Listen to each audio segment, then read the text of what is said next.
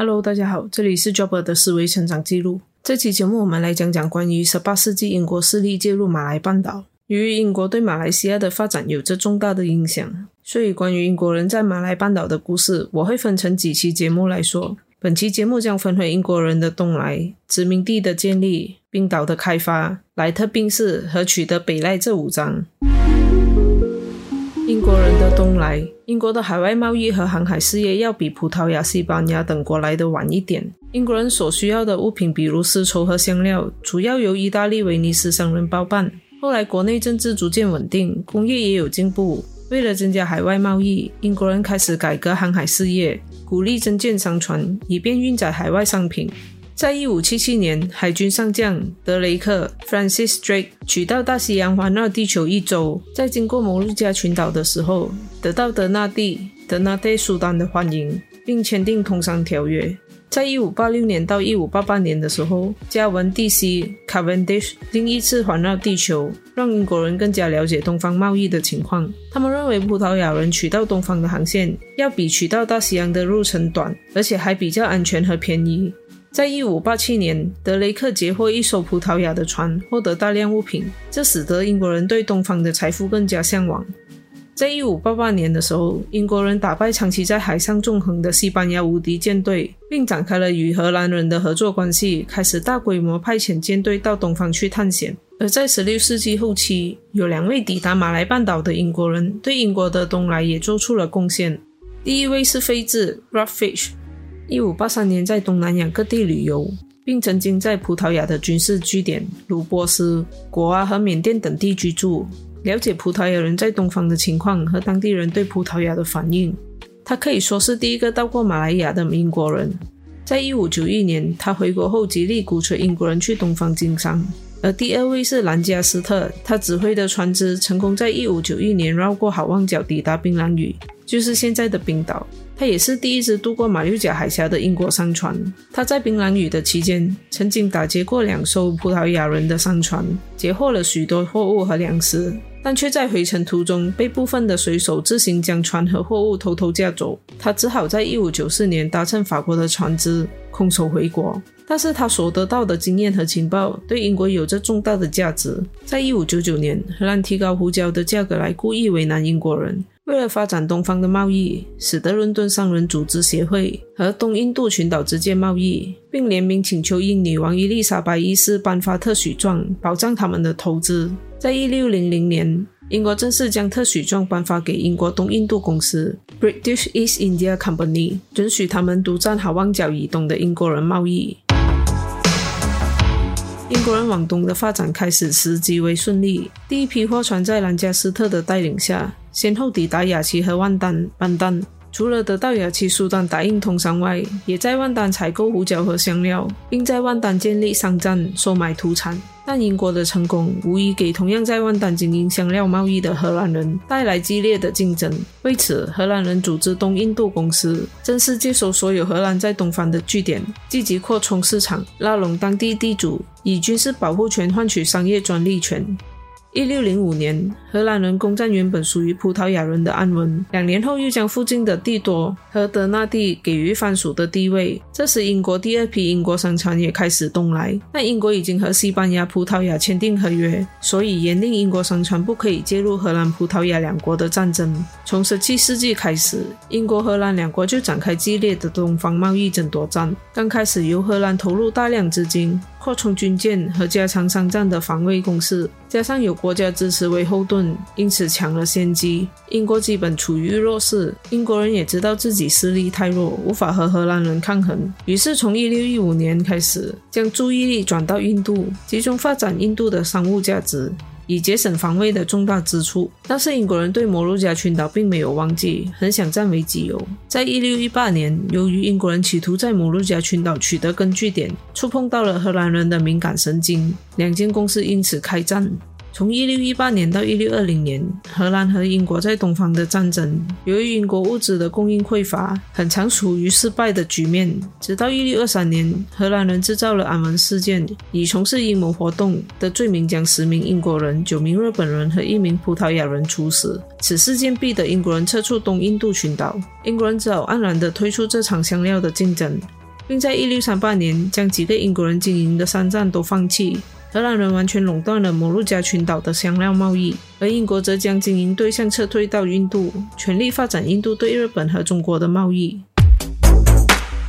殖民地的建立，英国人经过百多年的起伏过后。到了十八世纪后期，趁着荷兰人在东方的势力逐渐下滑的时候，让英国人找到机会重新进入东南亚的市场。事实上，早在十七世纪中期开始，荷兰长期和英国、法国交战，已经很难在人力、财力上供应东方的殖民事业。而荷兰人在东方采取剥削式的殖民统治，无法安排足够的兵力到各地镇压。荷兰东印度群岛的职员也因为有贪污、腐败、欺诈的行为，更加速了这种势力下滑的趋势。英国能够重返东南亚，是当时英国内在和外在的因素促成。英国自工业革命后，国力迅速上升，成为强国，而英国也确立了在印度的统治，成为海上霸主。英国东印度公司也从中国茶叶贸易中获得丰厚的盈利。可是，英国人要在布满荷兰人势力的东南亚占有一席之位，就必须在中国印度的航线之间建立据点。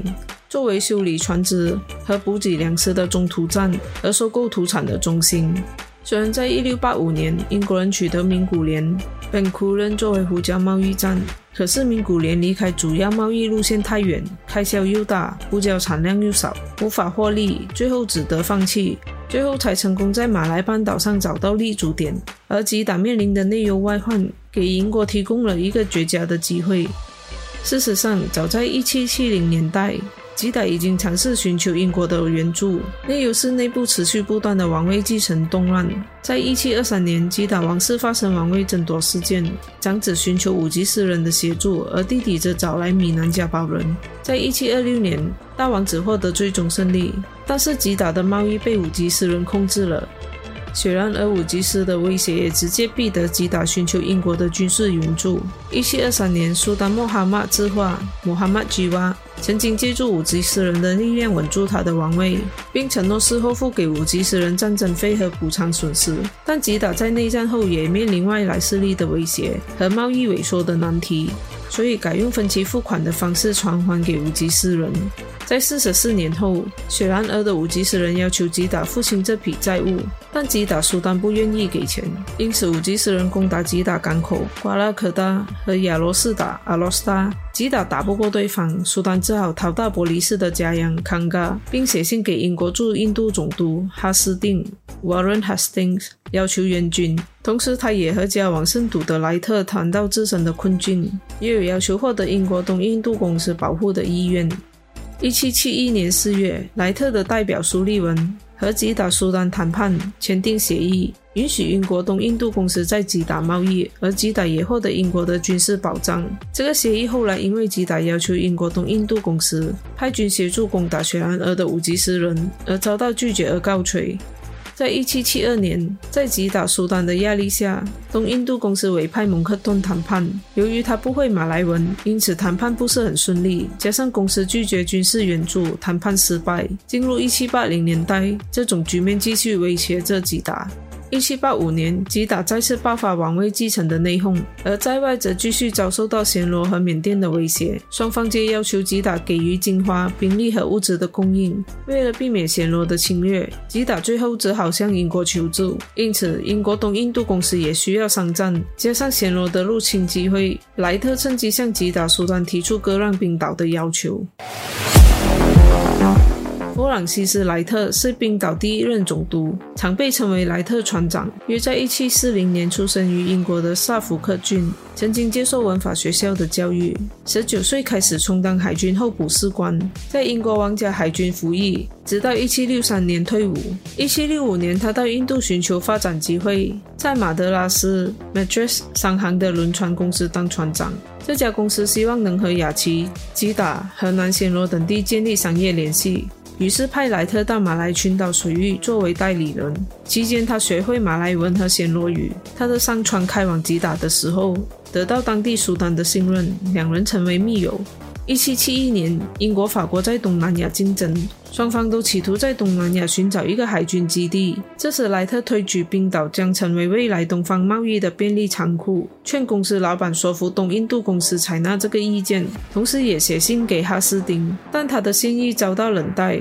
失望的同时只好到冰岛以北的一个岛屿继续经商。由于经商的关系，莱特从苏丹那里得知吉达有意以冰岛来交换英国人的武力保护，莱特即刻赶到加尔各答汇报，经过伦敦的董事们。在原则上同意后执行，吉达苏丹开出了五个条件：第一个是允许英国在冰岛开辟殖民地；第二个是公司必须协助监管吉达水域和苏丹的敌人，由公司承担一切费用；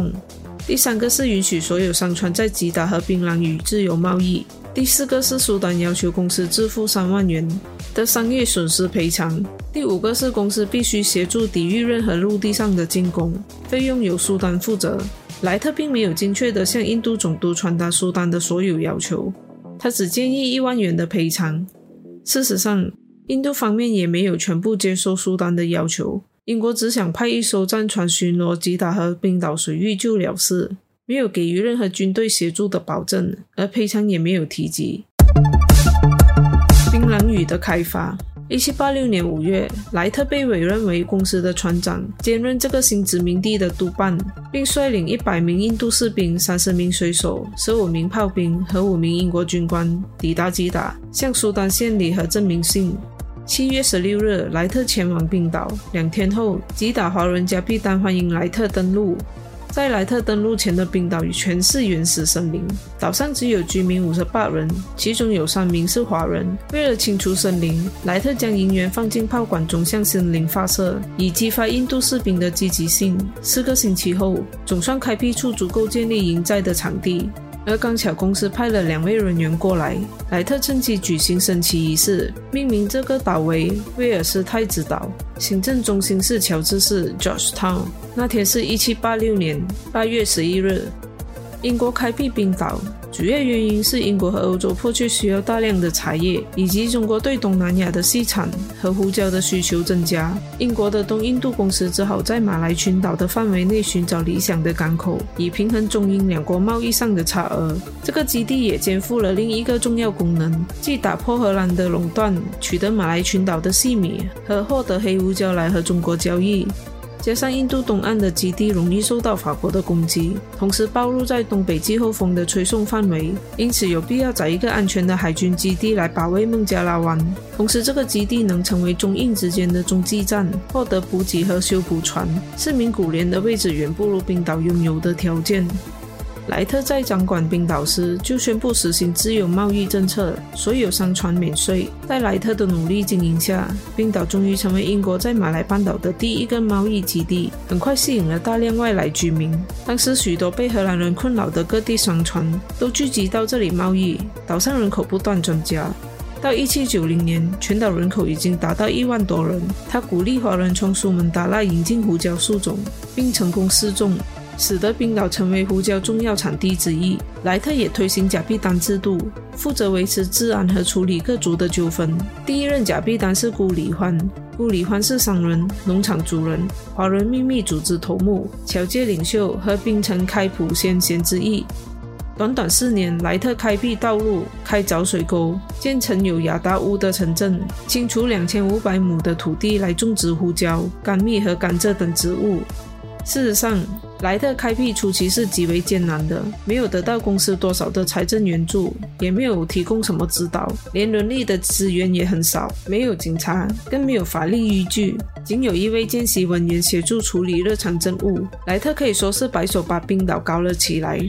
而他建立在冰岛上的政府是成功的，个人的威望也日渐提高。由于薪水极少，所以莱特自己开辟香料的种植场，并和朋友斯考特 （Scott） 继续经商，借以糊口。莱特开辟冰岛初期，甚至和总督康华利意见不合。康华利不仅质疑莱特，也觉得他的经营方案很冒险，所以有意把经营中心转去安达曼群岛（安达曼 Island）。后来，安达曼群岛不符合卫生，在一七九六年被废，冰岛的地位才稳固。也因为康华利非常遵守比特的新印度法令，以不卷入殖民地内战为原则，故此莱特屡次向他要求保护受到暹罗威胁的吉达，都徒劳无功。吉达苏丹见求助无望，被迫铤而走险，以冰岛为诱饵，寻求其他欧洲人的支援，并切断对冰岛的食物供应。一七九一年，忍无可忍的击打苏丹结合大概八千到一万人的南龙海盗，约定在北赖 Prai 起事。但加尔各答 （Kolkata） 的两队步兵及时赶到，莱特转守为攻，登陆北赖。苏丹的联军溃散，堡垒被毁，南龙的船也被赶走。这次的战败使得苏丹只能求和，在一七九一年八月十二日签订协议，条件有：公司拥有冰岛所有权，公司每年赔偿六千元给苏丹，公司获得吉打的稻米供应，公司不处理吉打的叛乱事务，吉打不得在运往冰岛的稻米附加任何限制和税收，其他欧洲人一概不得在吉打拘留。莱特病逝。一七九四年，由于公务人员严重不足，他向总督要求三个助手：一个处理行政，一个执行司法，和一个处理财政，以取代现有的一个见习文员一手包办的情况。但在他提出这个建议不久后，他就因病去世了，即一七九四年十月二十一日。他在东方居住了三十年，他想在冰岛种植香料来和摩鹿加群岛竞争，同时他也想借此将冰岛发展成为东方最重要的军港和富庶的商埠。但他的梦想无法实现，因为被新加坡后来居上，取代了冰岛的地位。从莱特去世到一八零五年期间，经历了三任总督，其中有麦当劳少校、李治和法夸尔。这期间是冰岛比较有发展的时期。主要是因为印度总督收到一些对冰岛善意评论的报告，改变了公司的态度，并在1805年将冰岛和蒙迈、马德拉斯和孟加拉等英属印度行政区等同，有一个督府和议会，但好景不长。一八零六年的柏林法令和一八零七年的米兰法令影响了公司在欧陆的市场，无数的香料堆放在英国的仓库无法出售，间接影响了冰岛的税收，甚至入不敷出。后来尝试改种棉花和大麻，但是没有成效。更为雪上加霜的是，这个时候荷兰人在东方的商站如爪哇和雅琪大部分落入英国人的手中，他们不必再逃避荷兰人的高税率，冰岛不再是唯一的选择。而生产细米的地邦家重新落入英国人的手中，冰岛的细沙走私也停顿了，这些专利品都流入到爪哇的政府手中了。所以，冰岛的出入口贸易额从1810年到1811年的110万6924镑，跌到1814年的75万9634镑。虽然当时的总督曼纳门曾经多方努力，但直到1818年他去世为止，也不见成效。后来新加坡开港，冰岛的地位就一去不复返。取得北赖，一七九一年，吉岛苏丹和英国人签订的条约，给英国人掌控冰岛对岸的北赖提供了一个良好机会。一七九八年，苏丹穆卡兰沙登基，需要英国的支持并巩固地位，同时也需要海上军事保护来避免外来的威胁。加上王室财务危机，需要赔偿金来解决财政问题。故此，吉打在一八零零年和英国人签约，割让北赖。英国人要取得北赖，是因为北赖是海盗的巢穴，打击海盗有助于冰岛的发展。而如果能将北赖发展成稻米产区，如此可以避免吉打以稻米供应来威胁。割让的协议规定，除了北赖割让给公司以外，瓜拉姆德和瓜拉克林之间的地区也永久割让给公司。吉打则每年可获得公司四千元的赔偿。北赖被接管过后，马上改名为威斯利省。英国东印度公司虽然取得北赖，但无利可图，加上繁杂费用，很长连累印度方面拨款应付。新加坡的崛起，冰岛成不了商业中心，也当不了军事基地。至于香料的种植，除了早期的成功，却无法持久。从1805年开始，英国东印度公司寄望冰岛成为东方重要商港的希望逐渐幻灭。